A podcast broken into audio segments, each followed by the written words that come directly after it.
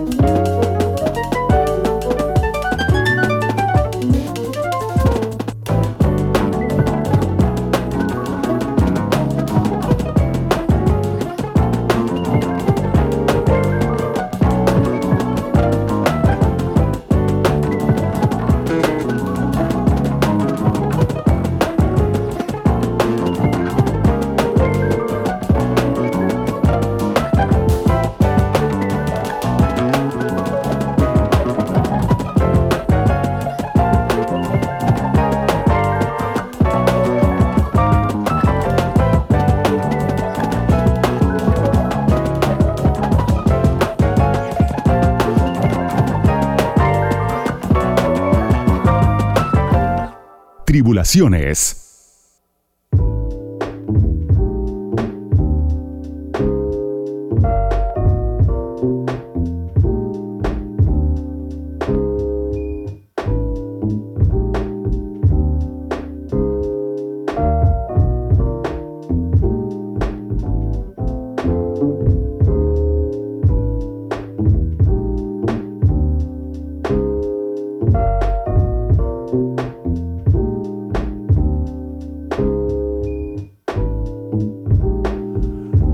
Estábamos escuchando a Domi and Shitty Beck, un nuevo dúo eh, de jazz acompañados por el señor Thundercat en el bajo. Eh. El tema se llama No Tight y el disco se llama No Tight, súper recomendable. Disco nuevo jazz, van de un lado a otro, mucho también del neo soul con Anderson Pack en las voces, así que un disco para recomendar y si van a estos festivales que se hacen les recomiendo que lo vean. Lo recomendó nuestro señor productor Mariano Volpini. Tribulaciones. Un mundo de canciones donde ningún sonido queda afuera. Hasta las 2. Radio con Voz. Seguimos eh, con más música nueva y también qué casualidad que vienen al Primavera Sound. Estamos hablando de los chicos de Slow Dive chicos, ya no tan chicos. Slow Dive es la banda de shoegaze eh, que se formó allá en los años 90, cada, a fines de los, en el 89 para ser precisamente, para hablar preciso, es una banda británica considerada una de las bandas fundamentales del género, del shoegaze, eh, eso de shoegaze, mirarse los zapatos, ¿no? Todas esas bandas indie que no levantaban la cabeza en el escenario, por eso se llama así el género. Eh, bueno, My Bloody Valentine es por la principal quizás, o la más conocida.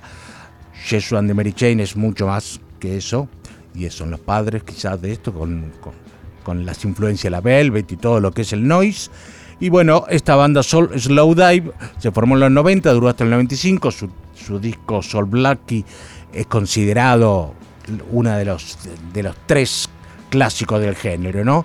Bueno, después se separaron, pero en el 2007 volvieron y editaron un muy buen disco que se llama Slow Dive, como el nombre de, la banda. Eh, excelente disco, ya mucho más abierto, con mucho más otros géneros.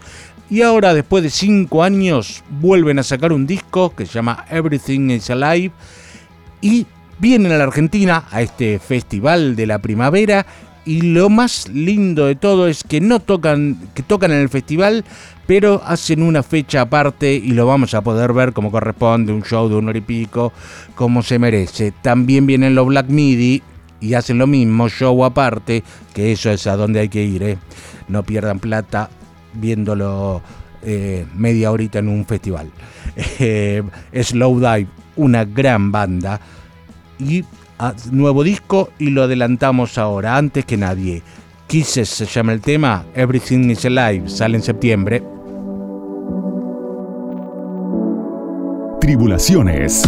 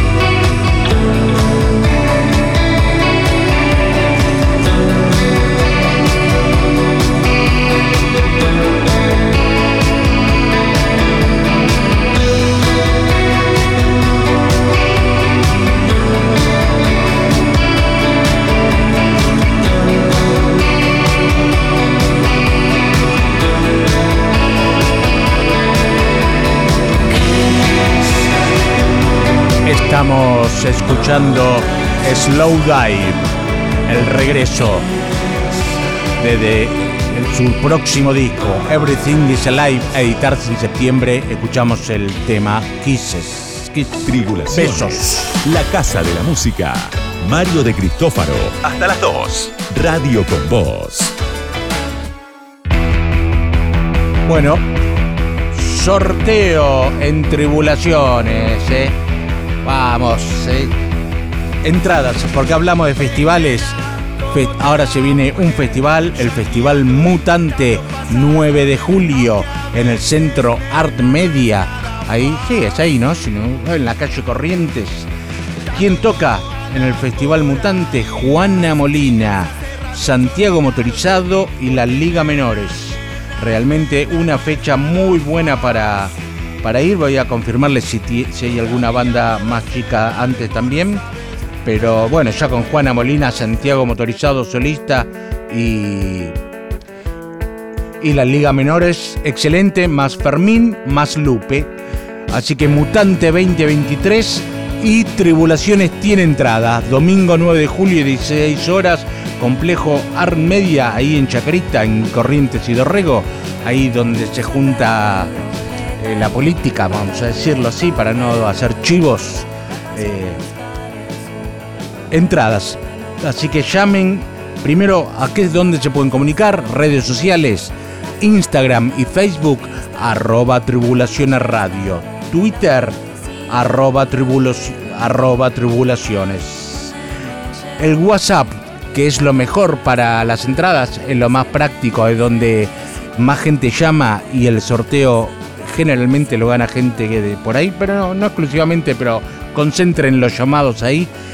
Anoten 11 3684 7375. Entre todos los que llaman, habrá sorteo para el Festival Mutante 2023 en el Centro Art Media, Juana Molina, Santiago Motorizado y la Liga Menores, Fechón.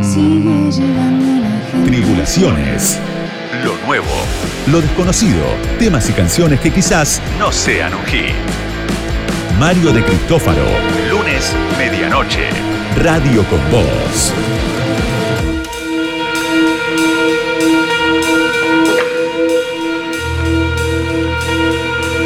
Y ahora seguimos con más novedades y más discos nuevos. En este caso lo ha elegido nuestro conductor, el señor Mario de Cristófaro, pero se lo voy a robar y lo voy a pasar yo porque es un gran disco. Estamos hablando de Swans, esta banda norteamericana eh, liderada por Michael Gira.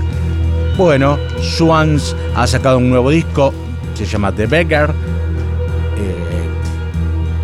y podríamos decir que es el disco acústico de Swans. Los que conocen la banda saben de la potencia y la intensidad que tiene. Tribulaciones eh, Live lo ha traído acá a Niceto y hubo que repartir tapones por el volumen y tuvo que, hubo que aclarar que podía ser perjudicial para, para sus oídos. Tocan con una intensidad pocas veces vistas. Ellos comenzaron eh, en los años 80 con lo que se conoce como la No Wave. Eh, y después fue mutando de sonidos siempre muy personales. Es una banda que realmente tiene sonido Swans. ¿eh? Si uno dice cómo suena Swans, como Swans. Así que la lidera Michael Gira ha tenido muchas formaciones. En un momento Tarson Moore de Sonic Youth tocó el bajo, para que tengan en cuenta. Y sacan un nuevo disco que se llama The Beggar, que es intenso igual que todos sus álbumes, pero desde otro lado. Es como, es como si Leonard Cohen o Neil Young, eh, bueno, los tocaran, Swans se metió en ese cuerpo, pero no pierde la intensidad que nos tiene acostumbrado. Lo primero que vamos a escuchar, vamos a escuchar dos temas. El primer tema es el el tema que más eh, nos recuerda su sonido. Y después vamos con algo más acústico. Swans, la banda de Michael Gira con su nuevo álbum de Vegar. Tribulaciones.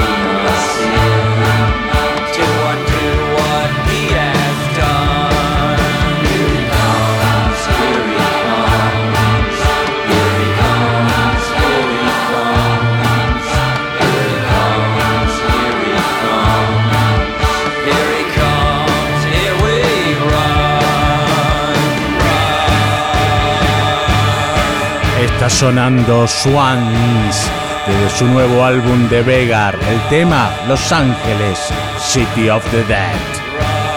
Intensos, pero es el disco, podríamos decir, más etéreo de la banda. Un clásico ya. Te puedo asegurar que este álbum ya se convierte en otro de los grandes clásicos de la banda.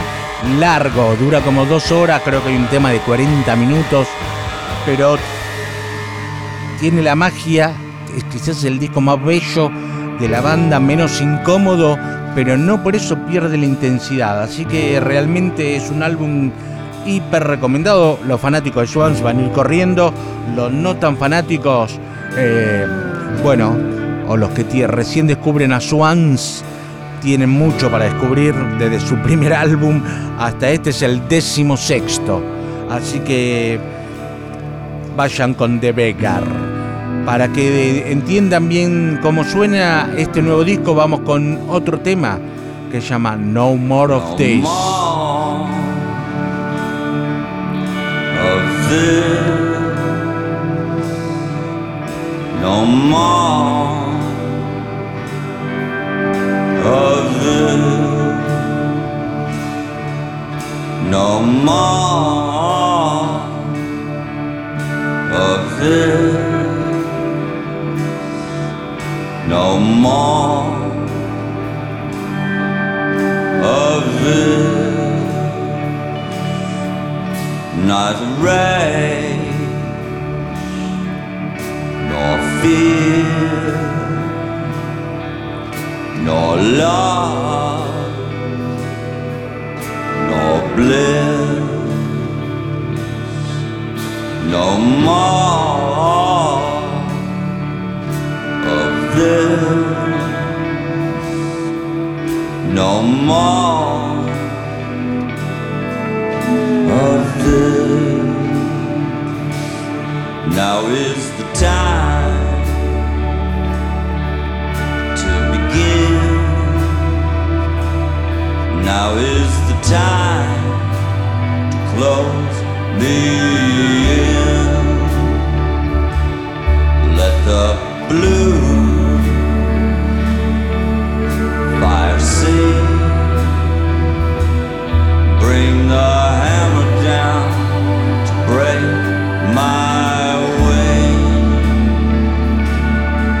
time to breathe, no time to think. Time to swallow the key. It's time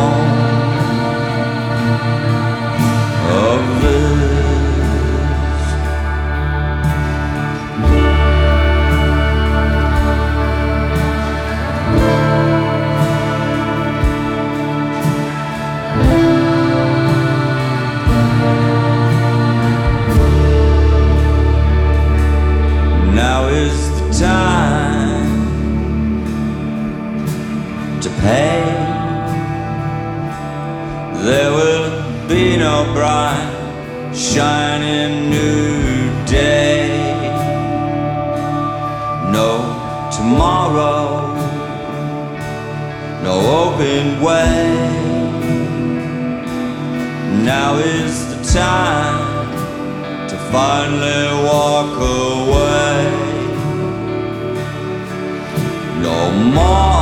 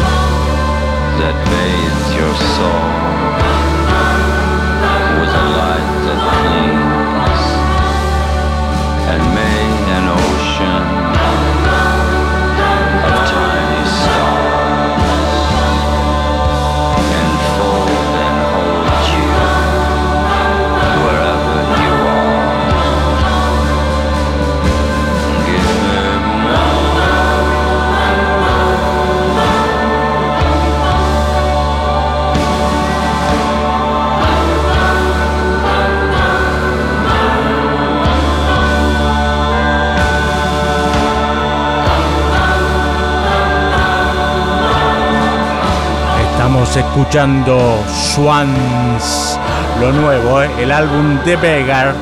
El tema que escuchamos, No More of This. El disco acústico, podemos decir, de Swans. Eh, bueno, algo así, pero no deja de ser intenso, es súper recomendable. Escúchenlo, de Beggar.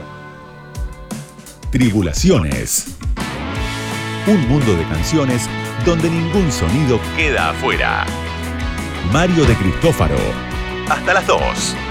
Radio con Voz. Seguimos acá en Tribulaciones Radio, hoy con Mario de Cristófaro de su casa, esperando que se ponga bien y el lunes que viene esté nuevamente aquí con nosotros. El lunes, martes, lunes a la medianoche, como quieren acá en Radio con Vos. Eh, seguimos y ahora es el turno del rock argentino. Rock nacional, feo, suena feo el rock. Em, la piba berreta. Disco nuevo. ¿Quién es la piba berreta? Los rusos hijo de puta, ¿se acuerdan? Qué buena banda, qué excelente banda. Se reúnen 26 de agosto en Niceto. Vuelven por una sola noche. Así que vayan a, a verlos porque pocas veces van a tocar. Así que vuelven los rusos hijos de puta. Pero mientras tanto, la rusa eh, graba un nuevo álbum como solista bajo el nombre de La Piba Berreta. Uno de estos discos eclécticos como son ellos, que van desde el hardcore, la canción folk, el trap, el hip hop y todo lo que se les ocurra porque son jóvenes y hacen lo que quieren, no como nosotros que estamos súper etiquetados. En cambio los chicos ya no. Así que amo a los rusos hijo de puta y a la piba Reta me parece un gran disco nuevo, se llama Un Dios Nuevo y escuchamos por tribulaciones.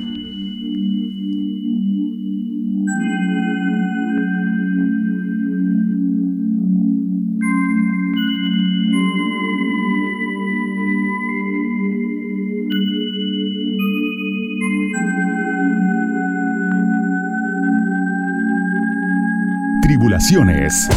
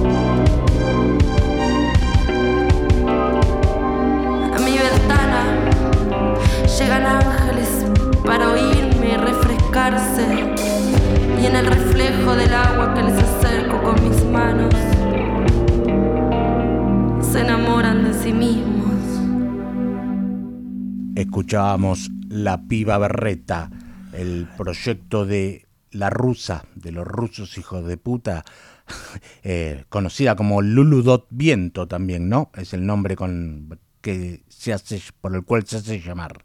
Eh, nuevo disco, gran disco. Y, y, recuerden, los hijos, los rusos HDP vuelven por una noche el 26 de agosto. Tendrían que ir. Grabaciones inéditas, cosas que pasaron, recuerdos de viajes, conciertos del corazón, tribulaciones live.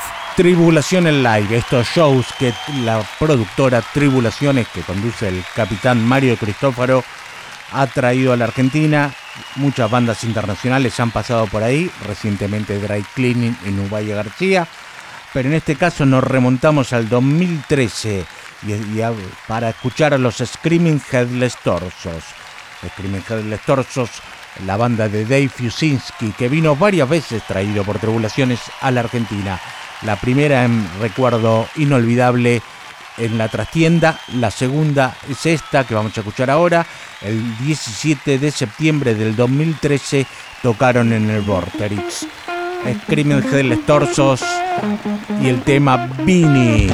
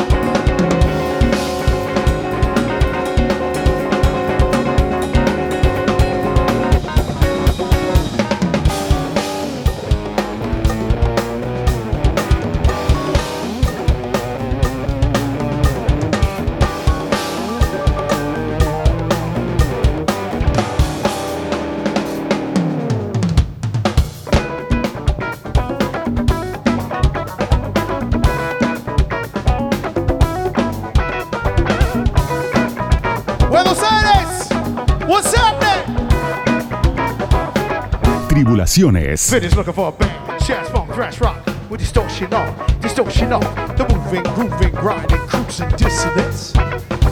12 total beats, 8 total heat. Nonsense cause it don't always meet. You got it right, you got it wrong. Sorry, I'm fashion, number wrong. Man is looking for the pepper sound, still red hot, but heavy amount. Break out the over grooving song. Man looking for the pepper sound, still red hot, but heavy amount. Schoenberg over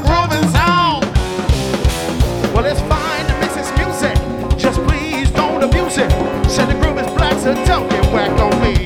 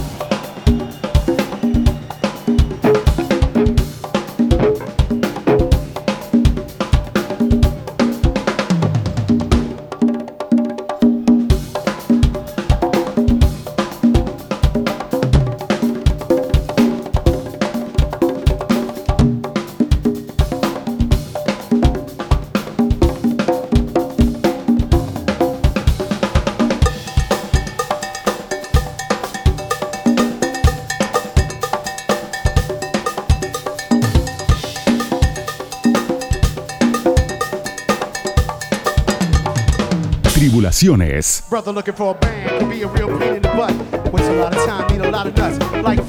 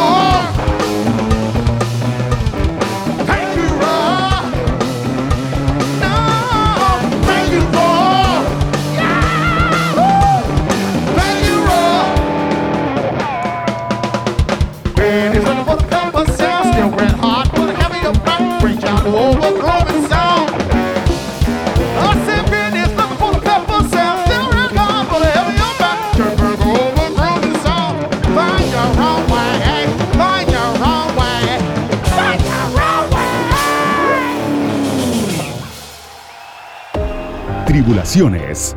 Mario de Cristófaro. Hasta las 2.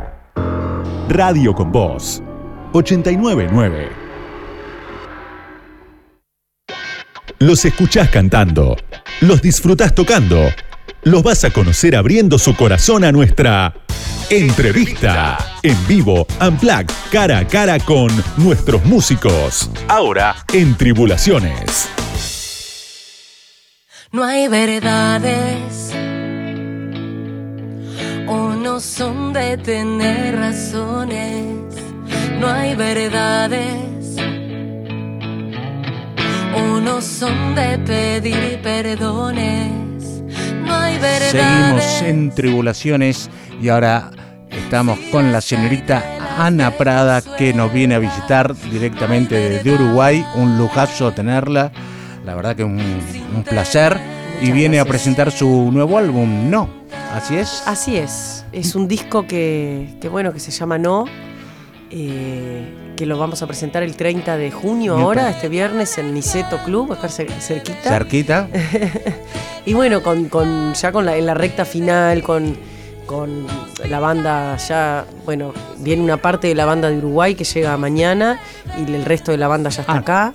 Así que bueno, con toda una puesta en escena, con toda la expectativa que es para mí después de tanto tiempo presentar un disco solista, que pasaron unos cuantos años desde el Soy Otra, que fue el último que presenté, digamos, hice otro montón de cosas, todo, este, pero no un disco así como con esas canciones que, que te tocan mucho el, Que son más tuyas. que son más como la vida, ¿viste? Lo que te está pasando en ese momento, lo que te pasó. Entonces, moviliza distinto.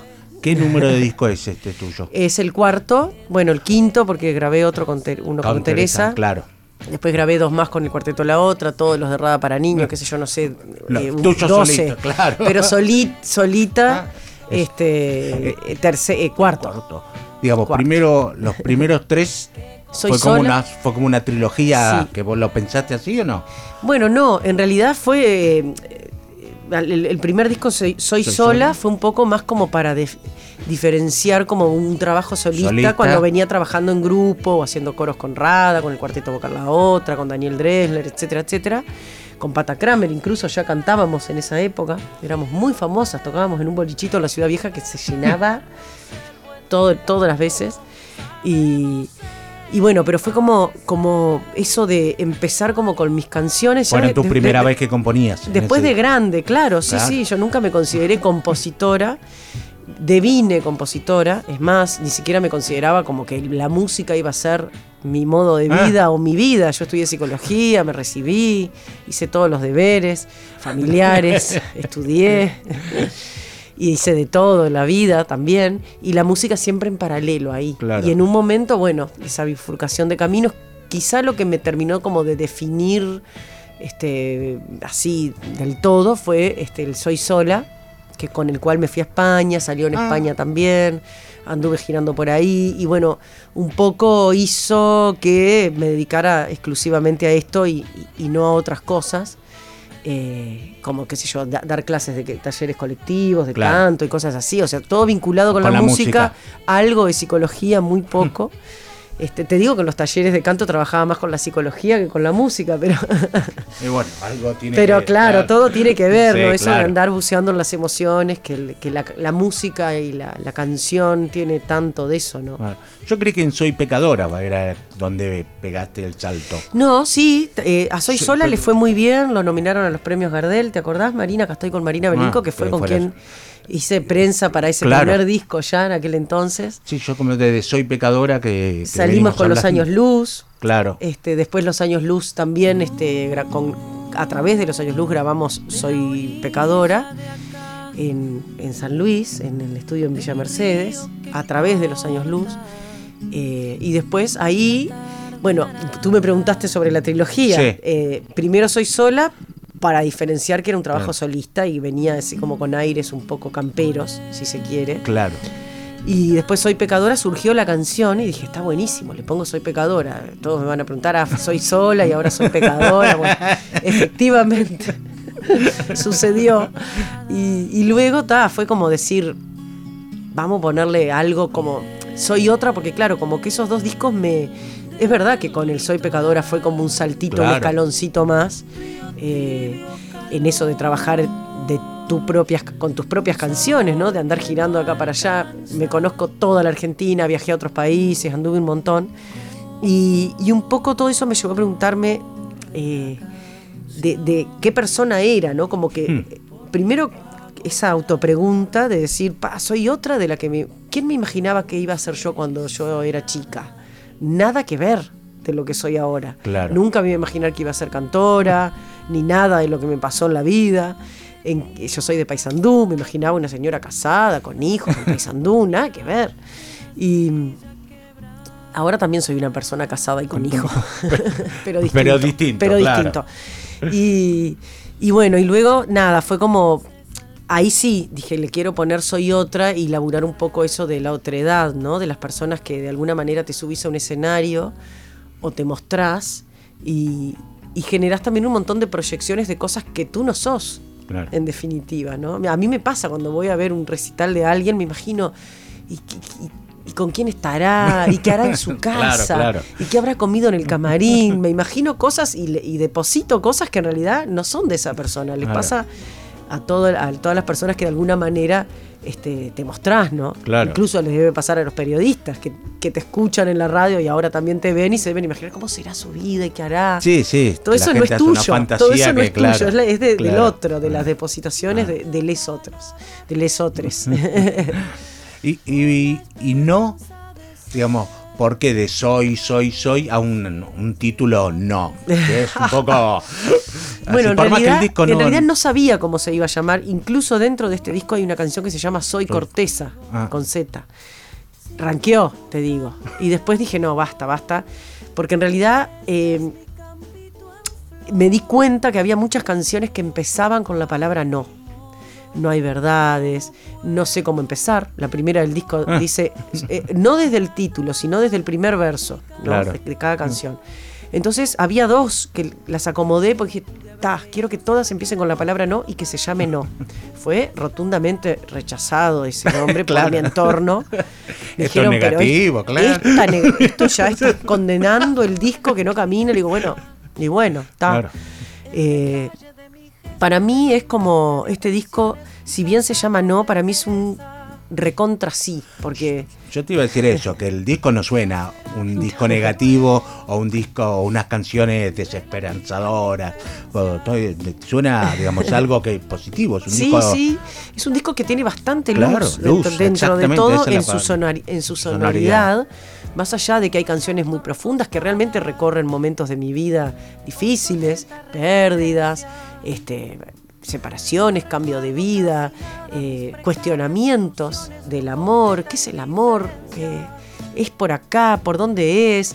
Eh, pero de- desde un lugar súper positivo y, so- y sobre todo el tratamiento sonoro, que es- estuvo a cargo de Pedro Alemani, un joven músico uruguayo, guitarrista, que fue discípulo del Príncipe, un gran autor este, eh, nuestro, muy Sí, claro. querido, que yo he versionado algunas canciones de él. Y entonces, claro, viene de re de otro palo, Pedro, es guitarrista, sí, de esos, de esos Guitar Heroes, viste, que eran Sí. niños chicos y tocaban con todos los cracks. Bueno, así es Pedro, vivió en Estados Unidos, todo, todo así. Sin embargo, tiene esa sensibilidad para con la canción. Y laburamos muy lindo en, en, Sangrilá, en Sangrilá, ciudad de la costa. Shangri-La o Sangrilá le dicen, que es un balneario el prim- después de Montevideo, de los Ah, primeros ahí no lo yendo conozco. para el este. Es ahí enseguida, como, como que si continuara Montevideo hacia el este, digamos. Y bueno, y trabajamos re lindo, la verdad, y él le dio toda esa cosa como fresca, eh, a pesar de que hay letras contundentes y cuestionadoras.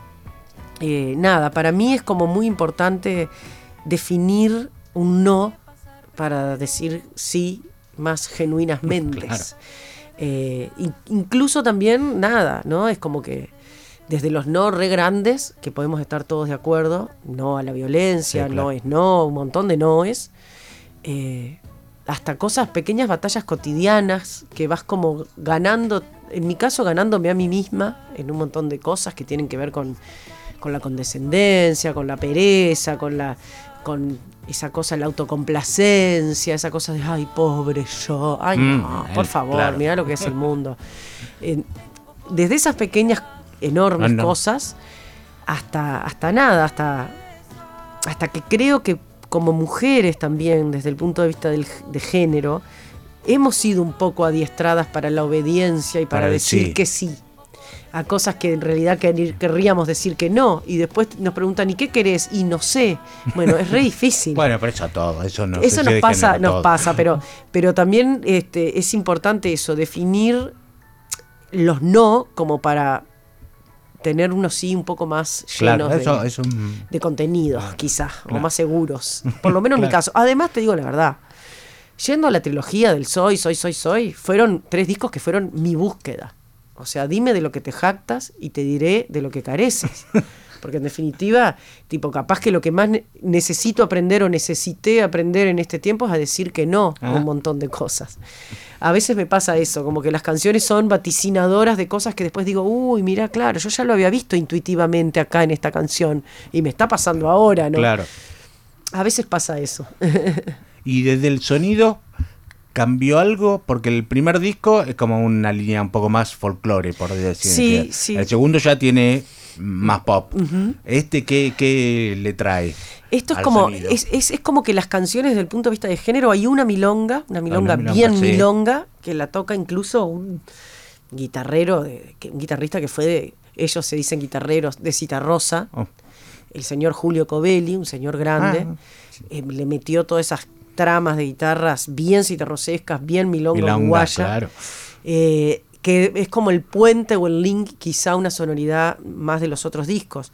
Pero es re loco porque en realidad todos me dicen el Soy Sola es como el más folclórico y en realidad el trabajo de Carlos Casacuberta, que fue el productor artístico, está lleno de matices y de tramas recontra electrónicas. O sea, de si desmembras el disco tiene más electrónica que los, los otros. otros.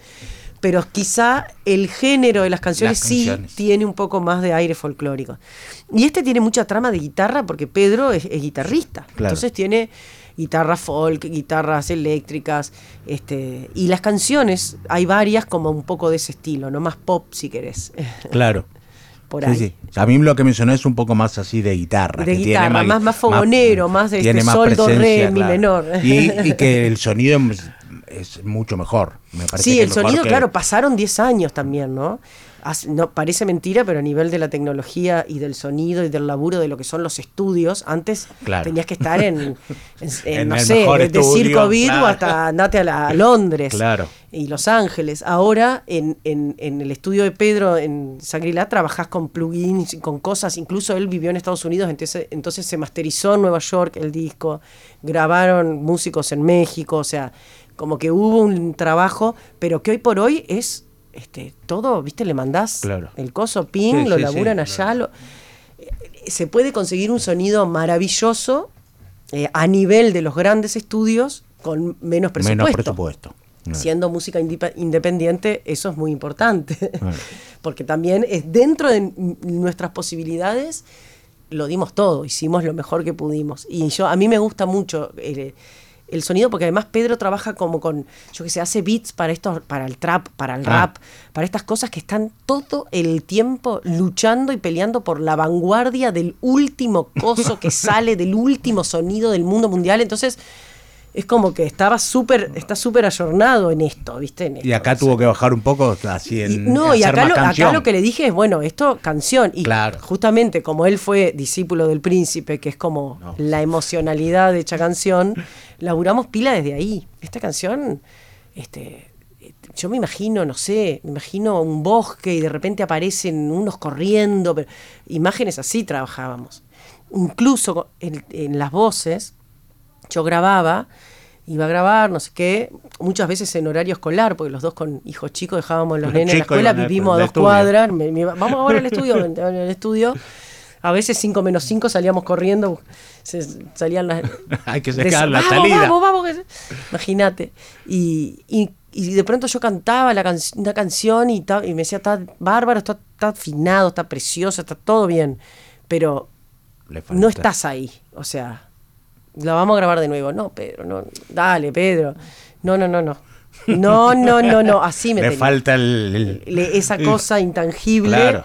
que, que, bueno, que está buenísimo que alguien perciba eso, ¿no? Sí. Porque está. Y hubo una, por ejemplo, la milonga esta que te hablaba, que habla sobre. Yo la hice cuando se murió mi madre. Pasaron años. Mi madre se murió en el 2013, justo cuando salía el Soy Otra. Eh, yo tenía toda una gira armada, de millones de cosas. Solo un show pude, suspendí y después arranqué así, una vorágine. Y, y- y empecé a cantar esa canción y se ve que yo ya venía media flojita de la, de, de la vida, porque pasaron un montón de años, y no podía, y lloraba, y lloraba, y lloraba, y lloraba.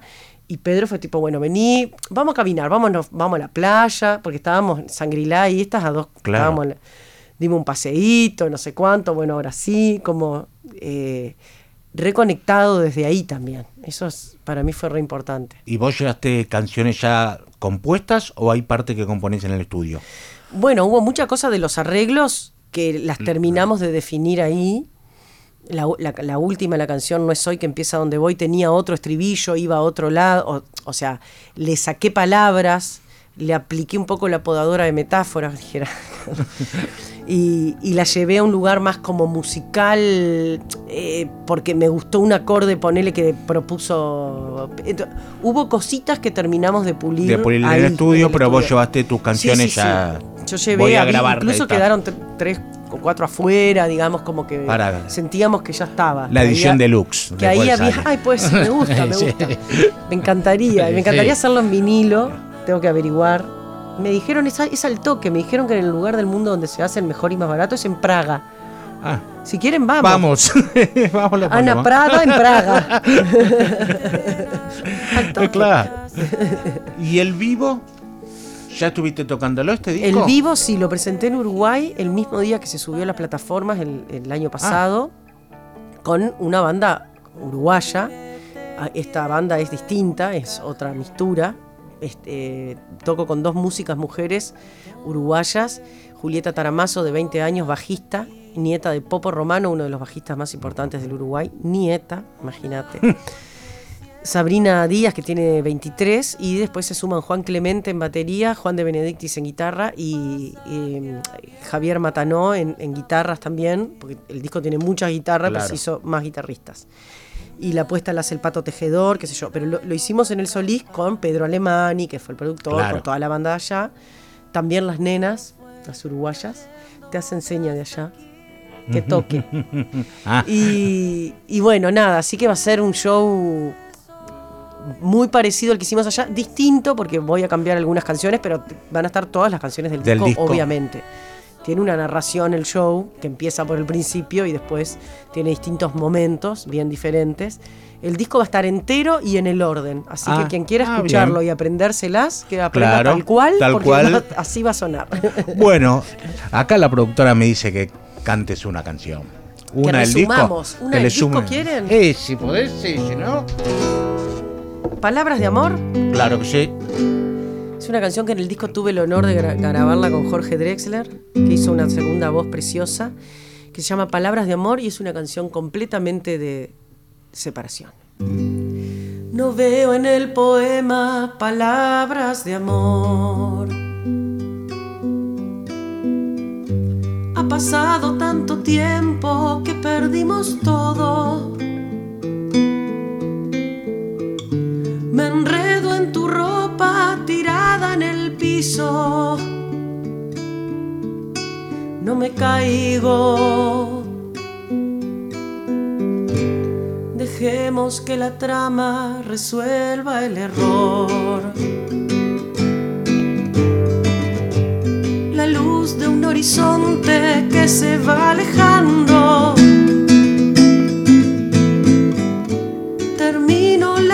Botella, no he dejado nada. No te espero.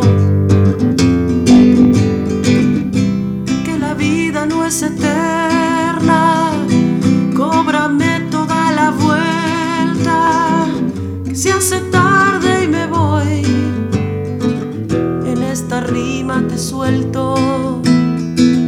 Vi que te guardaste el vuelto. El sayo le sobra perdón. Camisa de once varas que dejé tendida. Se abrió la ventana, el viento está frío. No me toca. La calma se confunde con buena intención. Cualquier fotografía nos está mirando. Los muebles que te dejo fueron bendecidos. No me importa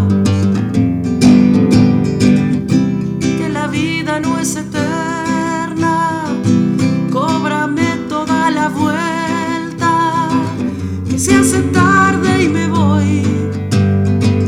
En esta rima te suelto. Vi que te guardaste el vuelto. Que la vida no es eterna. Cóbrame toda la vuelta. Que se hace tarde y me voy. En esta rima te suelto. Vi que te guardaste el vuelto. No veo en el poema palabras de amor.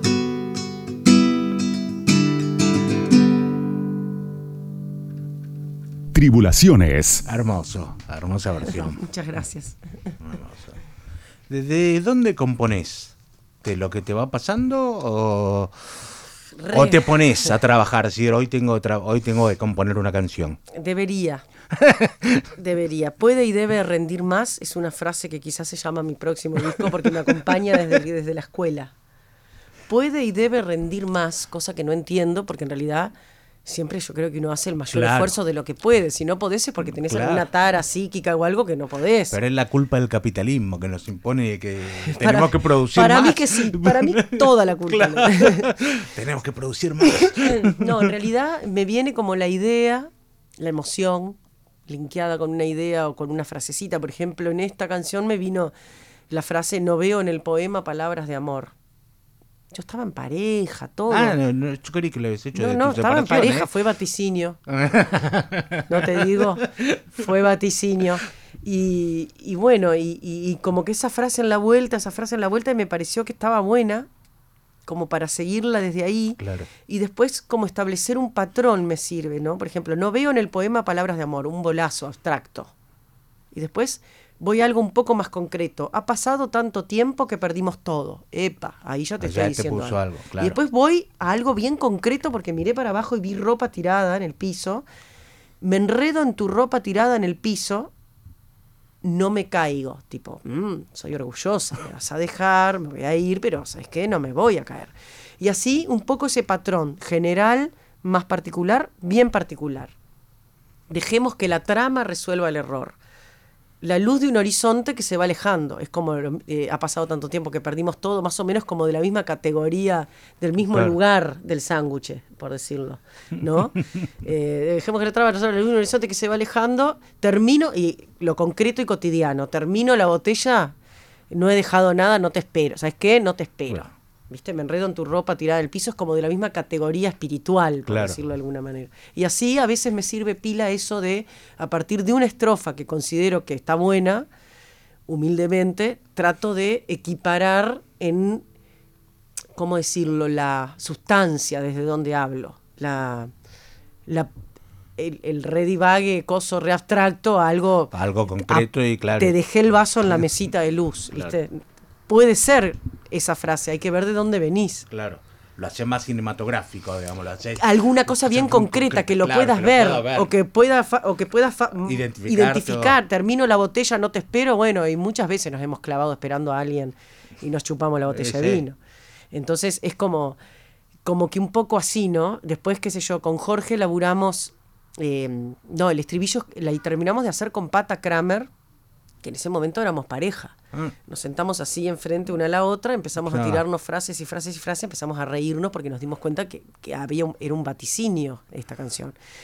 Y con Jorge estuvimos viendo la letra. que Ah, a él ra- le en- es raro encima que vos lo compusiste Rarísimo. con tu pareja. Claro, ex. Con- ahora. bueno, con tu expareja, pero en ese momento era tu pareja y la era canción mi era pareja y yo el- tenía solamente, tenía solamente, tenía solamente, la tiré y, y- y como ella también es música y compositora zarpada, empezamos como en ese vaivén y en un momento hasta nos, hasta nos empezamos a tentar. Nos queremos mucho, somos familia y vamos Claro, a seguirlo siendo el resto de la vida, tenemos Exacto. un hijo en común, pero, pero fue muy interesante cómo a veces la intuición que, que el arte eh, lleva inconscientemente, porque no es algo que lo haces de manera consciente. No, a mí esa frase me, me- me- me vino. vino, ¿viste? Yo qué sé. Eh, a veces esa intuición se adelanta a, a vos misma, es como que venimos, yo vengo a veces siento que vengo corriendo de atrás las cosas que ya dije en, en las canciones, ¿no? Claro. Como pa, Bueno, sí, puede ser. y y ta, y vamos a ver si, le quiero decir que no, a ver si ahora me, me, me acompaso un poco con, la Claro, vida y soy más dueña de mis decisiones, porque Claro. al final O componer la canción de lo que querés que te venga a pasar, que te vaya a pasar. estaría divino eso. Componer, que- componer- componer lo que querés que te vaya a pasar. Claro, me saqué el ¿viste? No claro. me compré la casa, todo. Estaría buenísimo. Voy a hacer canciones así. Tienes razón, brillante. Adelante, te juro que voy a, voy a hacer canciones que, de lo que ¿Qué quiero que me que suceda. Claro. Que sean sí, viste, sí tal cosa. Ay, me encantó. Soy la uno. Luna Park. Claro. Bueno, viste que los, los gurús eso dice intencionar, intencionar. todo. Intencionado, bueno, yo el no, imagínate, pero Claro. el gurú ya me lo vetaron ya te no, viva. Imagínate. Claro, así el no. me lo hubiera tirado a la basura. No, no, no. Bueno, pero lo demás suena muy autoayuda que después no funciona en la vida, Ya así que. Viste cómo es. Yo, de ahora en adelante, te juro, me voy a mentalizar en. Ya que estoy sosteniendo esto con tanta vehemencia de que vaticinan, bueno, Claro. vamos, vamos a orientarla, ¿viste? Bueno, otra canción, hacemos chiquita. Un poquito. O el cover, ¿querés hacer la versión? quieran. Si quieren, hago la milonga un poco. Ay, dale, lo que vos quieras. Yo digo, le digo a Marina, mira que estoy horrible, estoy súper, les pido disculpas a la audiencia, estoy un poco resfriada. Pero bueno. No quiero más soluciones, salteándome la pelea. Para que crezcan las flores, todo el yuyal se ralea las emociones, mezclándolas con yerberas. No puedo ni hacer canciones porque el dolor cabrestea. Parada sobre la taipa del tiempo que ya no queda. No quiero llorarte siempre, no puedo no me duelas. Podría ser, podría ser que alguna vez te vuelva a ver. Podría ser, podría ser que alguna vez te vuelva a ver. La noche que me encargaste cumplir con nuestra tarea. Empañado, lo real un poco se inventa. La muerte dura un instante, mi sangre te tiene nueva. Podando en luna menguante, se cuida la savia buena. No creas que te escapaste, puerta siempre está abierta. El viento mueve la espiga, cae la semilla en la tierra. Podría ser, podría ser que alguna vez te vuelva a ver. Podría ser, podría ser que alguna vez te vuelva a ver. Podría ser, podría ser que alguna vez te vuelva a ver.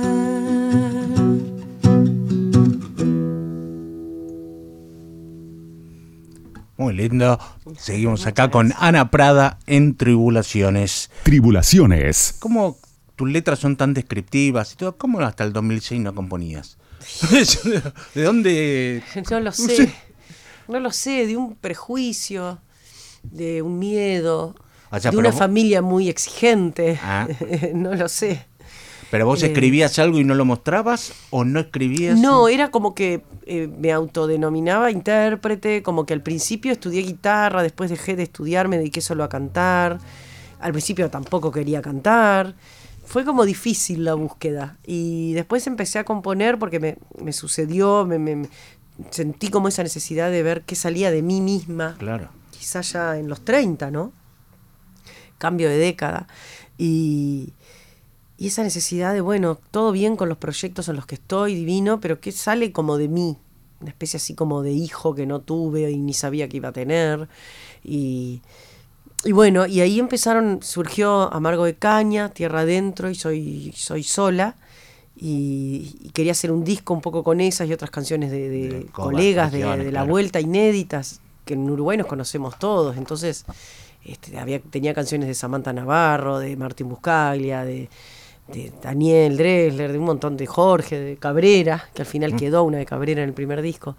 Y, pero bueno, este encuentro con Carlos Casacuberta hizo que, que me dijera todo bien, pero vos tenés estas tres canciones que para mí son preciosas. Muy buena, tenés que. Yo quiero tirar de ese hilo, vení, Claro. todos, los, todos los viernes traeme una canción nueva y así Ah. fue un poco el desafío que hizo que llegara a tener muchas canciones como para hacer un disco. Claro.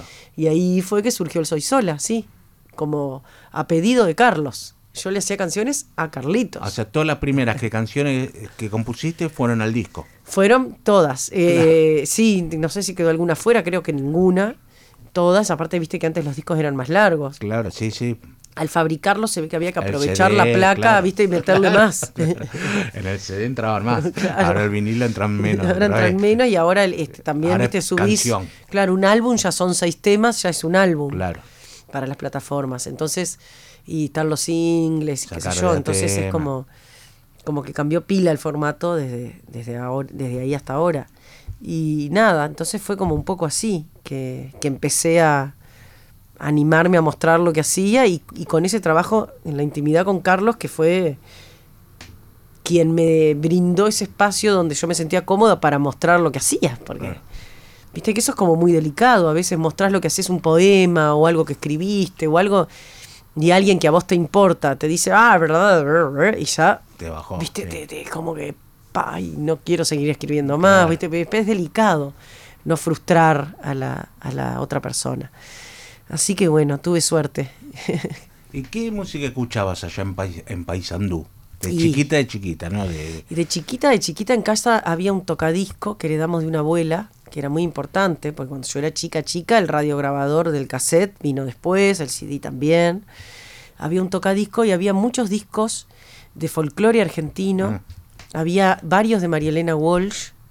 Había también de música brasileña, tipo de Caetano Veloso, Toquinho, Vinicius, María Betaña. A mí me deslumbraba la voz de María Betaña. Eh, música clásica se escuchaba mucho en casa. Y, y bueno, los discos que serían más como del folclore que escuchaban mis padres estaban prohibidos, porque yo crecí en plena dictadura. Dictadura, nosotros, Entonces, los olimareños, Cita Rosa, Daniel Biglietti, Aníbal Zampayo, propio de Paysandú, oriundo de mis pagos, eh, el propio Atahualpa, Violeta Parra, un montón estaban prohibidos, entonces no había discos. Entonces yo lo escuchaba, escuchaba esas canciones en la voz de mi padre que Ah. toca la guitarra. Ah, Entonces, a mí creo, haciendo un autoanálisis, creo que se me quedó asociada la música, las canciones, a lo emocional mucho. Claro. Porque yo veía que mi viejo con los amigos se juntaban, no muchos, tampoco podían juntarse podían muchos, juntar, claro, tres o sí, sí, cuatro. Y cantaban y lloraban, ¿viste? Y yo decía, ¿por qué lloran? Y, y se abrazaban y, y cantaban cosas de Cita Rosa, de los olimareños. Y claro, eh, ahí yo escuché en vivo eso. Y después, bueno, María Elena, La Pantera Rosa, me acuerdo que me fui a comprar un disco de La Pantera Rosa, mi primer disco, que era toda la banda sonora de Henry, Mancini, tremendo claro. disco. Sí, sí, sí. No, la pantera no tenía nada, era taran, taran, espectacular. Y es- se escuchaba de, de todo. Y después mucho también lo que pasaban en la radio. Mis padres trabajaban los dos, entonces siempre había alguien que nos cuidaba, que escuchaba la radio. Y ahí escuché desde Camilo Sesto, Ángela Carrasco, Franco Simone, Paisaje, por ejemplo. Tú no podrás faltar. Gloria Trevi, eh, pop, rock español, eh, todo eso que, que pasaban en la radio en ese momento. Claro. Incluso, e incluso música tropical, que a partir de las 5 de la tarde era este, todo música tropical con, con, con bandas oriundas, muchas de Paysandú, tremendas bandas, que hoy por hoy serían Onda Ladelio, ¿viste? Claro. Se tocaba de verdad, en vivo. Cumbia y eso, pero tocado. Charanga, Impacto Antilla. La charanga es como una especie de cumbia plena del interior de Uruguay. Ah, y no cosas los, tipo los guaguancó, Claro, no sé, esa, esa Sí, onda. sí, sí. Bueno, eh, sonido Cotopaxi, sale en ómnibus de Plaza Constitución, para el Valle, tum, todo así, es- escuchaba cuando no estaban mis padres. Cuando venían mis padres, no, se apagaba la radio porque mis padres eran más, viste, más En ese momento esa música eh, eh, no era para intelectuales. Claro, claro. ¿Viste? Entonces este, era la música más del, de- de la- del pueblo, ¿no? Después, por suerte, esa pavada pasó y la, la música se transversalizó, no sé cómo decirlo, Sí, en, sí, sí. en toda, en- para todos lados. Pero yo me acuerdo que el chamamé, la música tropical claro, que le eh. llamaban y un montón de géneros, era como... No, el sé, chamamé siempre fue como Más del- menospreciado. menospreciado mal. Mal, después escuchas un disco del Chongo Pasiuki y te morís. te de- morís, te o sea, claro, bueno, no, De lo no, en bueno los que- orígenes del tango, sino el rock and roll, o sea, muchas de las músicas que hoy por hoy veneramos y oh, no sé cuánto nacieron en, en un under, este, Y el rock, cuando fuiste a Montevideo. el rock en, mucho en Paysandú también en mi adolescencia, yo me fui a estudiar a los 19, 20 a Montevideo y ya había mucha influencia del rock argentino, porque en Paysandú tenía Ya eran los 80. Claro, nos llegaba mucho más toda la movida desde Sui Generis, Cerú Girán en adelante, todo, Claro. todo, toda la trova rosarina, eh, todo eso, Fito, ni que hablar, y, y- y Charlie, y Cerú, me acuerdo, con, bueno, y después Virus, to- todas las bandas que vinieron después más bailables, Claro. los fabulosos Cadillac, los Pericos, todos. Bueno, y este, su- eh, Sumo, después divididos, las pelotas, bueno, todo. Eso es como que nosotros le llamábamos, qué bueno, vamos a este vamos a esta discoteca que pasan rock nacional, y el rock nacional era de ustedes, era el nacional de ustedes. Bueno, pero ahora pasa al revés. Ahora nosotros llamamos rock nacional a no te va a gustar y. a- Claro, es claro, claro. ahora. Y claro, no totalmente, más Pero- vale. como, ya Ya para empezar, el rock no es de ninguno de los dos. No, claro, Yo creo no, que no. le dimos nuestra impronta, tanto la- nuestras bandas como el rock argentino, Sí, que sí. tiene su impronta también. ¿Cómo va a ser el show de Niceto? ¿Qué nos puedes contar? De- Y ¿Va el a show- haber invitados? El show de Niceto no va a haber invitados por ahora. Por ahora dicen. Se, No va a miran con, se invitados. miran con Marina Belinco. No va a haber invitados. hasta casi, as- hasta hace dos días sí. Ah, pero le salió unas cosas. En realidad. Natalia estaba invitada y me dijo que sí, le salió una filmación que no pudo cambiar y lo lamenta profundamente, yo también. Sé que hubiera ido. Y ahí es un poco lo que hablábamos antes del prejuicio. Natalia, más allá de que todos tenemos un gran cariño, pero musicalmente es como pop y más comercial. Sí. ¿Cómo, por qué la llamaste y por qué se unió? Porque Por borrar ese prejuicio. No, digamos. porque coincidimos en una canción de No te va a gustar, justamente, Ah. esta banda de rock uruguaya, que se llama Nunca más a mi lado, que habla del maltrato en el noviazgo y, en- y eso.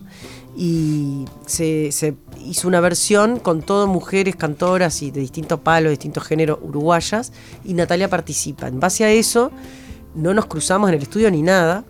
eh, no nos podíamos juntar mucha gente Claro, todavía. Y mm, me escribe por, por una red, por privado, me dice, qué honor, qué bueno haber compartido contigo esta canción, me encanta lo que haces, no sé qué. Yo dije, pa, miré dos veces, es Natalia. ¿verdad?". y yo justo estaba en proceso de grabar el disco y, y le digo, ay Nati, la verdad que me re sorprende, no puedo creer, qué bueno, qué alucinante, gracias, gracias. Estoy grabando un disco, ¿querés grabar una conmigo? ¿Te animás? Por supuesto que sí, claro, mandame, no sé qué. Le mandé esta, no hay verdades que yo creía que le re iba. Porque tiene un. una cosa medio bluseada así. Y, y Soy Corteza eligió esta. Y dije, bueno, ¿te animás a grabar toda la primera parte? Porque no quiero hacer la clásica invitada Que entra en la segunda estrofa, primer estribo, coso y después. No, arrancá vos, hacé toda la mitad de la canción, después arranco yo y en todo caso nos hacemos coritos más adelante. ¿Te parece? Bueno, fue al estudio, ensayamos un poco y después la grabó acá en Buenos Aires con el mismo micrófono que estábamos usando nosotros allá, todo una genia. No, lo siguiente. Y después ella misma me dice, ¿no, ¿no vas a hacer un video con esta canción? Y yo dije, sí, por supuesto. Todavía ni tenía pensado nada, Ah, pero a partir de pero ahí. independiente, imagínate claro. cómo hago para grabar un video que está a la altura. Y ahí eh, una productora uruguaya que se llama U Films, que es una productora de cine alucinante, eh, se puso rapidísimo en una semana, porque aparte, ¿cuándo podés? Tal día, tal día, tres horas, 11 de la noche, pim, pum, pam, pum, tin. Y ahí, eh, no sé, la cantidad de gente, motorhome, coso, todo un laburo impresionante. Por supuesto que la- los técnicos y la gente que trabajó cobró, pero la productora trabajó, o sea, Ah, sí, puso sí, su, o sea, a ellos también les interesaba y les gustaba tener un video de su productora Eh, con Natalia Natalia Oreiro. Y Natalia fue increíble, tremenda, tremenda actriz, pero tremenda actriz. Yo hice lo que pude, pero ella me ayudó Bueno, un montón. Un montón lo que me ayudó y lo que colaboró con el director, también aportando, porque podés ir y no, no decir nada. Solamente sí, claro. pones la carita, listo. Sí, sí, sí, sí. No, no. Todo Obvio. impresionante. Y, y bueno, y un poco era, era con una Steadicam, ¿viste? Esas cámaras Sí, que sí, llevan en el hombro así, que es, es unos pocos segundos porque se cansa el camarógrafo, Claro. pesa como 30 kilos. Y, y un poco como salíamos, sabíamos que salíamos de acá y llegábamos allá, ponele, en esa casa antigua donde se filmó. Y, pero no, no había nada muy pautado, onda, bueno, acá se miran, se agarran. Ah. Eso fue una cosa como medio improvisado que se dio, más que nada por, por cómo me llevaba Natalia de, de lo, de- de Lo yo- dirigió ella, claro. Claro, ¿entendés? Era como, bueno, vamos. Este, sugirió un montón de cosas. La verdad que una genia. Estoy su- sumamente agradecida. Bueno, habíamos quedado en Niceto. ¿Qué más va a haber en Niceto? En Niceto, perdón, haber- perdón, tremendo Sí. show, tremenda banda, tremenda puesta en escena del Pato Tejedor, que es un gran iluminador y director de escena argentino, que ahora está en, en Italia, llega ahora, en- ahora, espero que llegue, Pato, llega. Te quedan y- cuatro días, tres días. Te quedan tres días, pato. Y nada, una banda que se suena todo, que ya hemos tocado así, en- no en Buenos Aires, pero en, en la que hemos recorrido, no exactamente este show, pero es una banda que funciona muy bien, con mujeres y varones, uruguayas y argentinos. Eh, no sé si va a estar Pata Kramer, eh, si viene para el show o no. Eh, y si no, va a ser un show que va a tener como una narrativa en base a los discos anteriores, Ah. a lo que es este disco, a lo que fue el disco 8 para el 8M, que es un disco de versiones Sí. que saqué en el 2021 con Manu Sija, un tucumano multi- multiinstrumentista que es un disparate lo que toca. Eh, va a ser un recorrido Ah, un poco de un la recorrido. vida, obvio, con ocho canciones, no, ocho golondrinas no hacemos claro. verano. Así que el show va a ser como Vas a tocar todo el y disco de, y después voy a del- tocar lo que me pidan. Va a haber un momento para todo, Ah, bien. como una narración así. de- Bueno, recordemos la fecha Eh, 30 de junio en Niceto. Este viernes, Este 30 viernes, de junio, este a las viernes. 20 horas, tempranito. Después pueden salir a comer algo por ahí. Me invitan. Ustedes pueden invitar. Hacemos una versión, acá siempre le pedimos a alguno que hagan Bueno, un- me voy a animar a hacer una versión de las. eh, de estas del, que, que a mí me gusta mucho, que se llama ¿A quién le importa? que es de Gloria Trevi, que también. Espero que me salga, porque en realidad no la toco nunca yo. Yo acá bailo y hago, unas- hago unas coreos que ni se imaginan. Lo van a ver, la van a ver en un Ah, seto. Ah, bueno, bueno, porque si no- Pero bueno, intentaré tocarlas. Tocarla, perdón. La gente me señala, me apuntan con el dedo, susurra mis espaldas y a mí me importa un bledo. ¿Qué más me da? Yo soy distinta a ellos, no soy de nadie, no tengo dueño. Yo sé que me critican, me consta que me odian. La envidia les corroe, mi vida les agobia. ¿Qué más me da? Yo no tengo la culpa. Mi circunstancia les insulta.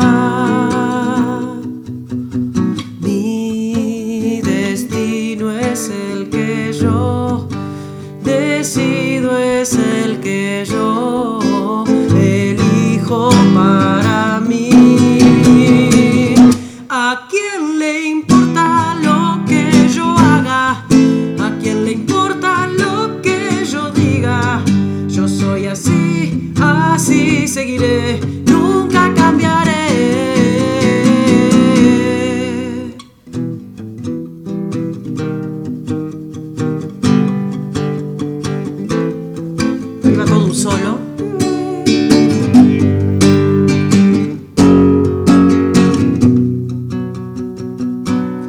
La culpa es mía por no seguir la norma.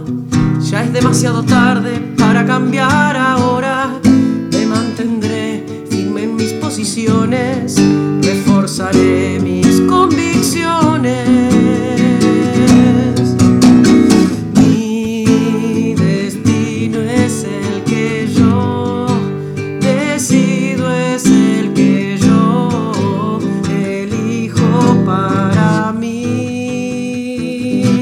¿A quién le importa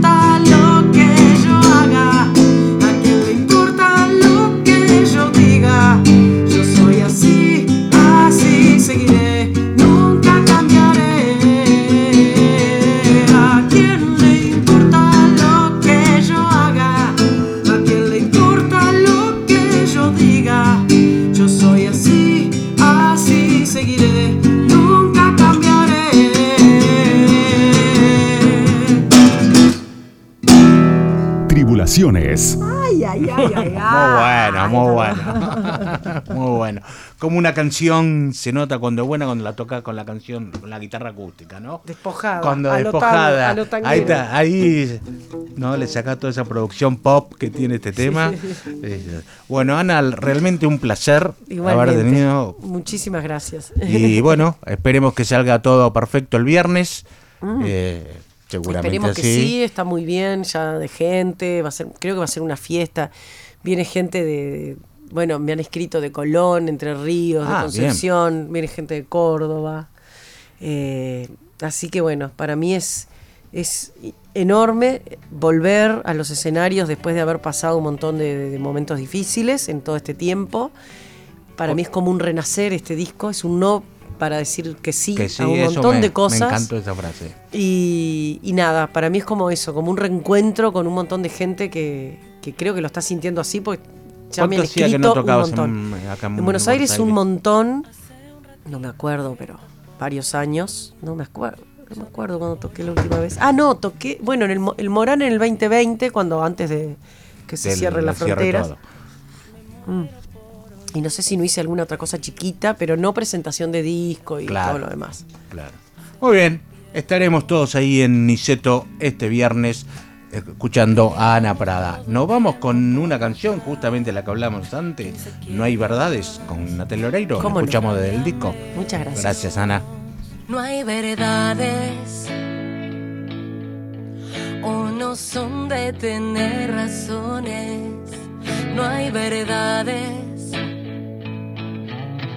Unos son de pedir perdones, no hay verdades.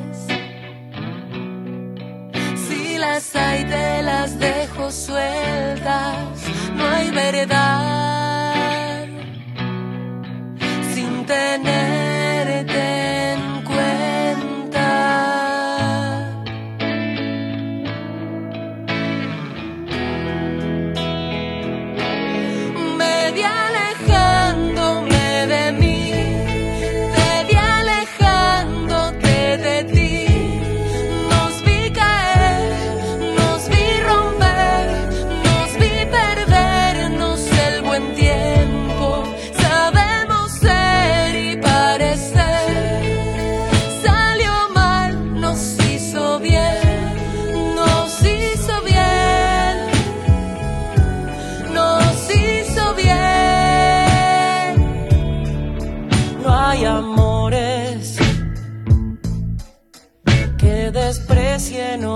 amores.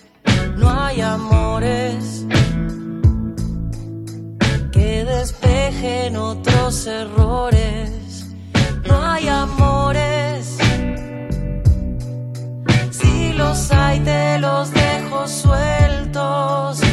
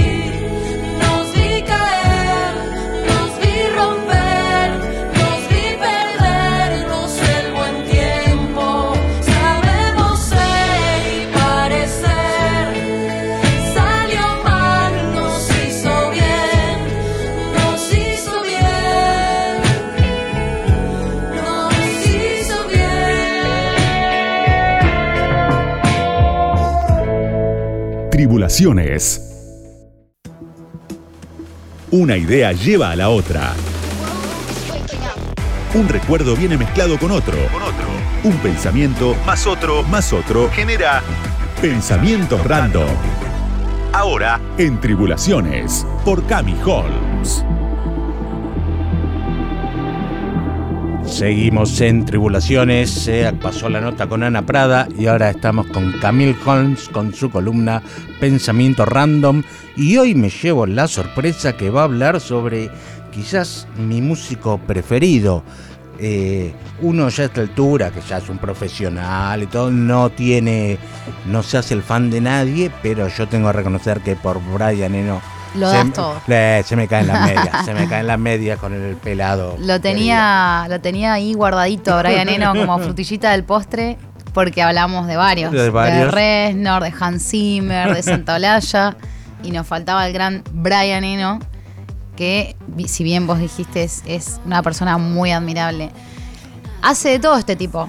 Es Claro que sí. compositor, activista, cantante, artista conceptual, artista visual, ingeniero de audio, inventor, escritor, fotógrafo, productor musical. Y, y puedo seguir porque hasta el tipo es eh, columnista de un diario británico que se llama The Observer.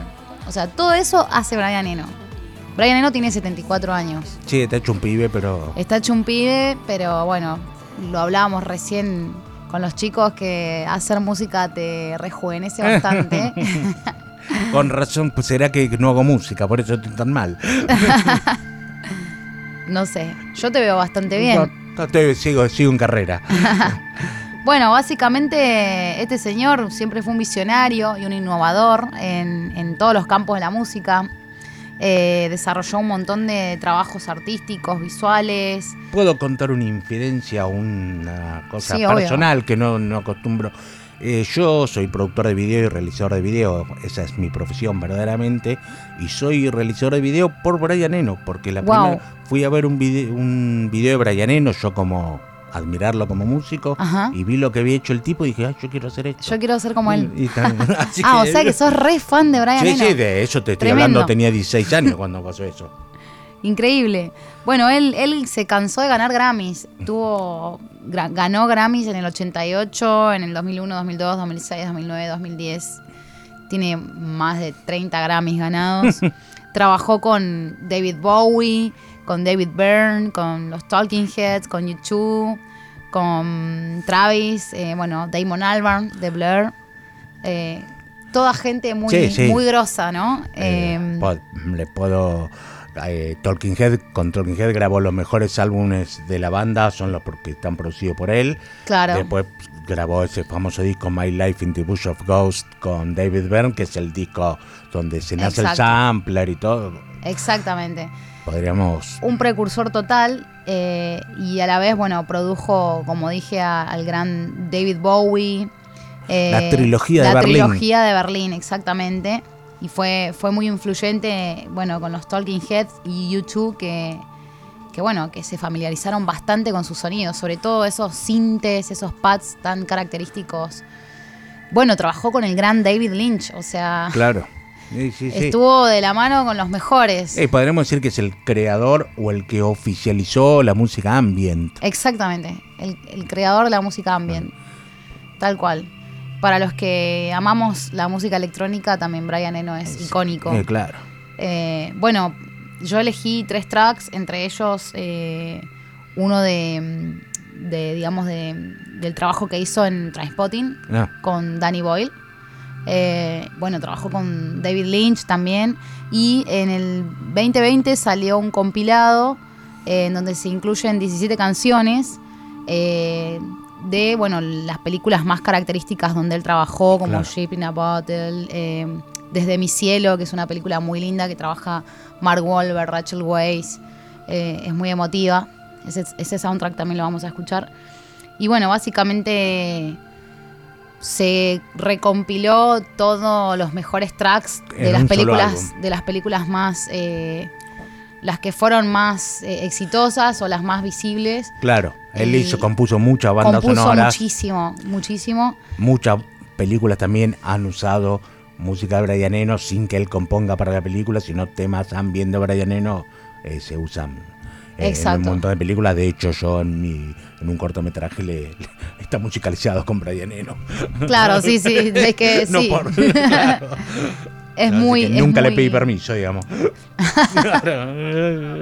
Vamos a hablar de tu cortometraje No, ahora. no, sí, en por otro, favor. en otro Sí, sí. Lo pueden ver en la página, ya que me hago el chivo, página contar o, o- o cine.ar, cinear, discúlpame, cinear, ahí buscan fruto de su vientre, es lo que me acabo de fruto de su vientre, se llama el corto, lo dirige un amigo mío, yo soy el productor y musicalizador, 35 milímetros, con música de Brian Eno, Dead Can Dance, fue historias breves, Mi los compañeros del grupo que hicimos esa película eran Lucrecia Martel, Adrián Caetano, Estañaro, Ah, bueno. todos, todos, Tremendo. todos, Adrián triun- Caetano, o sea, todos, todos mira- triunfaron menos Lucrecia nosotros. Lucrecia Martel, todos de los 12 que eran historias breves, triunfaron todos menos nosotros.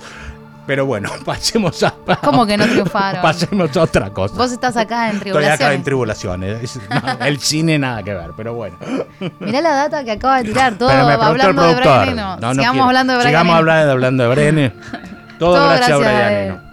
Espectacular. Cuénteme más de Brian Eno que la gente quiere saber. Bueno, eh, la relación con el cine, porque este señor, si bien les dije, no siempre se dedicó a componer para soundtracks, para cineastas, sino que, bueno, arrancó siendo músico, tocando en bandas. Roxy Music comenzó en 1972. Exactamente.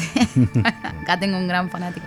Y la relación con el cine comenzó en el año 70, cuando hizo la música de Berlin Horse, que es un corto experimental de Man- Malcolm Legris. Ah, no. Años más tarde hizo, eh, eh, lo hizo para el film de Derek Sherman y Paul Humphreys y para una película griega de terror de clase B que llamaba Land of Minotaur. A ese no los conozco, esa- esas, esas bandas sonoras. Sí, Escuchamos un poco de. vamos a escuchar un poquito. de- ¿Qué escuchamos? ¿El de Lovely Bones? Vamos con tema- Lovely Bones, sí, es uno de los más lindos.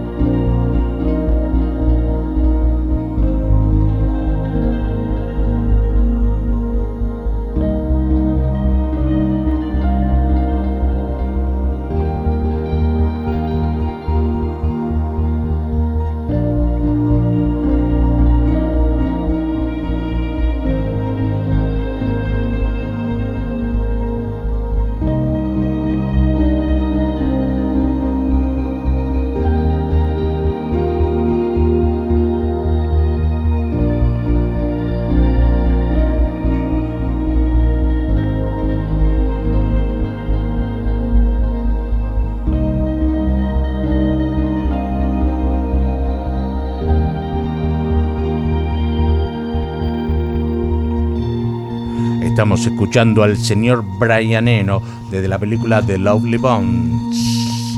Hay algo que quiero destacar de este señor que no comenté anteriormente y es que fue el compositor del archivo de sonido de inicio de sesión de Windows 95, denominado de Microsoft Sound. Eh, bueno, básicamente fue él el creador de ese sonido.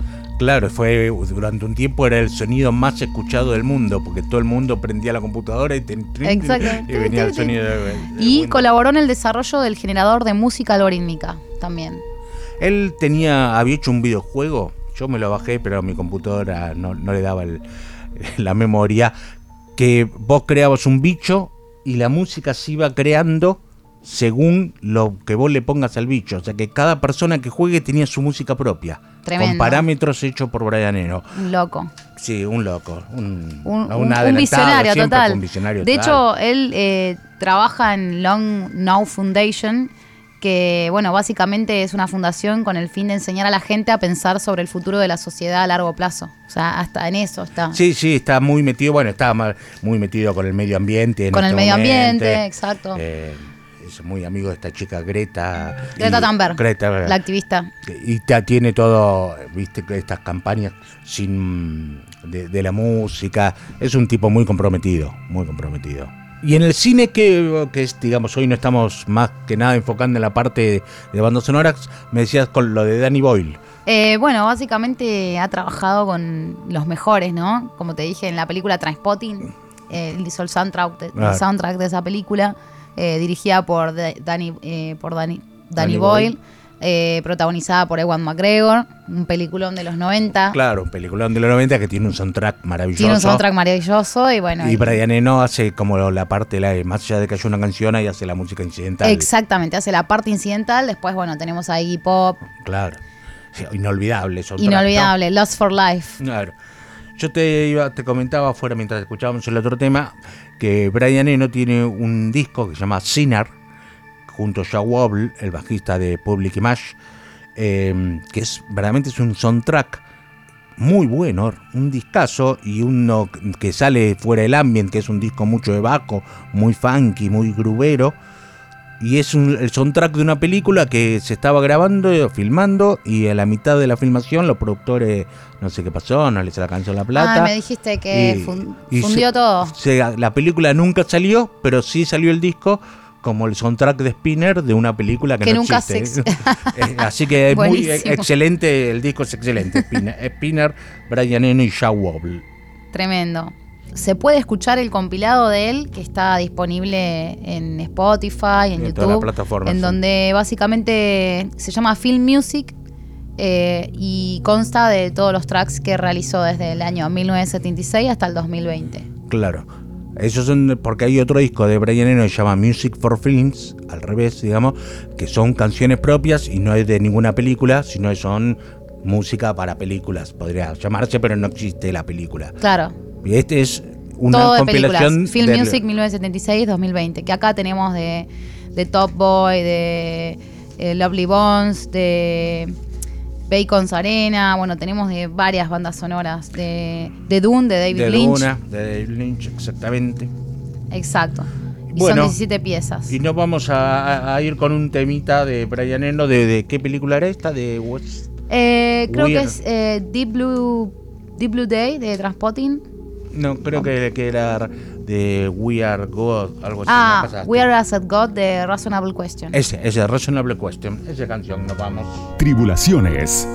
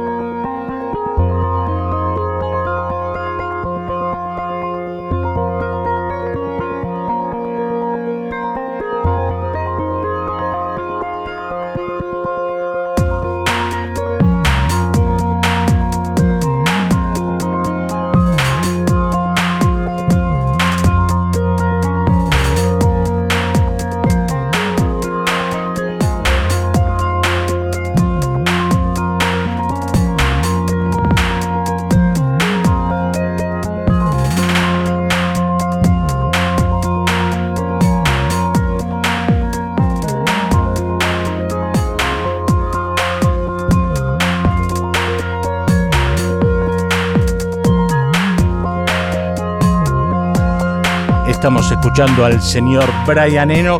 Hoy la señorita Camille nos trajo una parte de la biografía, más la parte sobre las películas, ¿no? Si no, tendríamos horas para hablar Tenemos de horas para hablar de Brian Eno. Necesitamos todo el programa, Necesitamos, y, sí, básicamente. y más con y un fan como vos. Y más, ¿no? Está la parte de glam, la parte de Roxy Music, la parte de la trilogía de Berlín, la parte de No New York, cuando descubrió tantos artistas. Es un pianero, un maestro a quien admiro. Admiramos le- muchísimo. Le agradezco a la señorita Camil que haya Gracias. traído al señor Brian Eno. No, no hay de qué. Un placer. Tribulaciones. Hasta las 2. Radio con Voz. 899. Tribulaciones. La Casa de la Música. Mario de Cristófaro. Hasta las 2. Radio con Voz.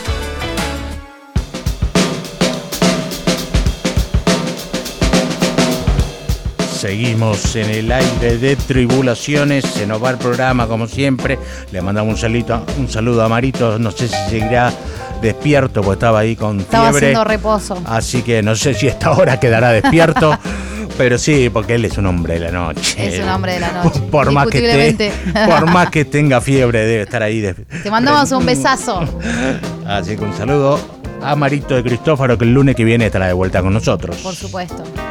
Bueno, redes sociales para que se comuniquen. Acuérdense que hay entradas para el Festival Mutante, así que comuníquense y se pueden ganar un par de entradas. Festival Mutante, Juana Molina, Santiago, Motorizado y la Liga Menores. Un gran show. Me encanta esa mezcla. Sí, muy bueno. Muy bueno. Santiago Motorizado solista, no con, no con el Mató, sino Me solista. encanta. Sí, sí, lo he visto solo. Y la Liga Menores, que es una, Un bandón. bandón de Y Julieta de allá del sur, ¿sabías? Ah, ¿sí? La cantante sí, de allá de Cipoletti, de, de Neu- Ah, de mire, Río de- Negro. Río Negro. eh, vecina suya. Vecina. Vecina. Nos conocemos, de hecho, de chiquitas. ¿Y usted sea. estuvo grabando un cover de Deftones? Yo estuve grabando un cover de Deftones eh, del disco White Pony. Sí, el mejor el tema de Change. Deftones. Eh, temazo y discazo. Que de hecho tengo muchas ganas de tatuarme el caballito de Deftones. Mirá lo fanática que estoy. ¿Y ya está Eh, listo? No, todavía sí, no. sí, se puede escuchar. Ah, ¿sí se puede sí, escuchar? sí, está, Ah, bueno. está en YouTube, así que si quieren, Claro que sí. lo re podemos escuchar en algún momento. Como Holmes. Lo Como buscan Holmes. Holmes. Exactamente. Muy bien, Es una reversión bien trip hop que hicimos con Astrobestias, que es una banda también del palo, electrónico, rock. Y bueno, y surgió así muy de manera espontánea, Ya lo, lo escucha, ya lo pasaremos por acá. de una. Ya lo pasaremos por tribulaciones. Me encanta. Eh, me está apurando, como me apura Juli la Juli nos apura, vamos, vamos, los deditos ahí que ya que 10 minutos. Ok. Bueno, The Dream Syndicate vamos a escuchar ahora. La banda, la legendaria banda, creada ya en los años 80, a- eh, una banda norteamericana que se conoció todo como el nuevo rock norteamericano, influencia de la Velvet, eh, bueno, toda la- todo el rock de guitarras, eh, todo el rock independiente de guitarras tienen encima. A mí el nombre de Dream Syndicate me encanta, el Sindicato del Sueño. Me encanta. sí. Así que es una gran banda. ¿Y qué pasa? Se cumplen 40 años del lanzamiento de su primer álbum. Vamos a, a enfocarnos en eso porque para, la habla- para hablar de la banda hay mucho. 40 años del disco debut que se llama The Days of Wine and Rose y lo conmemoran con un box set de tres discos con todo material inédito hasta que llegaron a grabar el primer disco.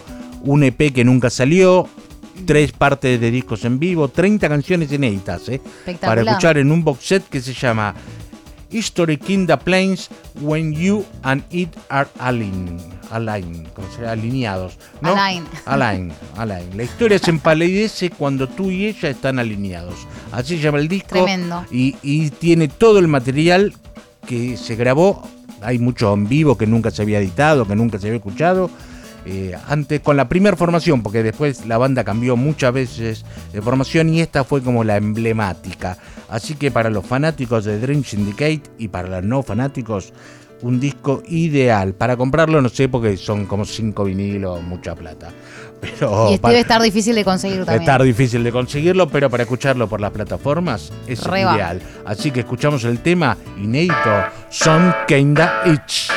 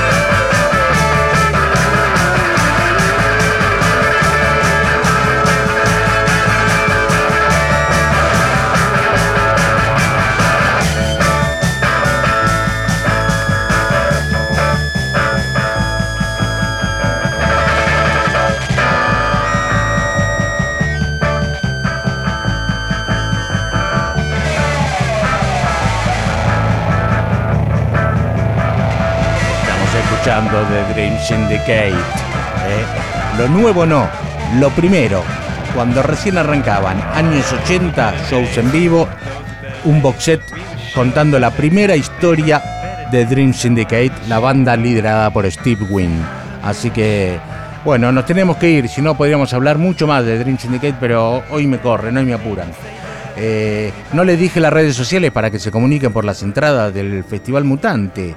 Arroba Tribulaciones Radio, en, tanto en Facebook como en Instagram. Y arroba Tribulaciones en Twitter, donde el señor Mario de Cristófaro contesta personalmente. Ahí discute de política el señor de Cristófaro. En las redes sociales, nuestra Juli Castagnetti se encarga de, de organizar todo. Y también tiene, hay un WhatsApp donde se pueden comunicar y dejarnos eh, sugerencias, insultos, halagos y también participar de del que sorteo. insultos no haya. Insultos no creo que haya, pero bueno, uno nunca Uno sabe. nunca sabe. Uno nunca sabe. Me dice, no, siempre hablando del pelado Bradianeno. ¿eh?".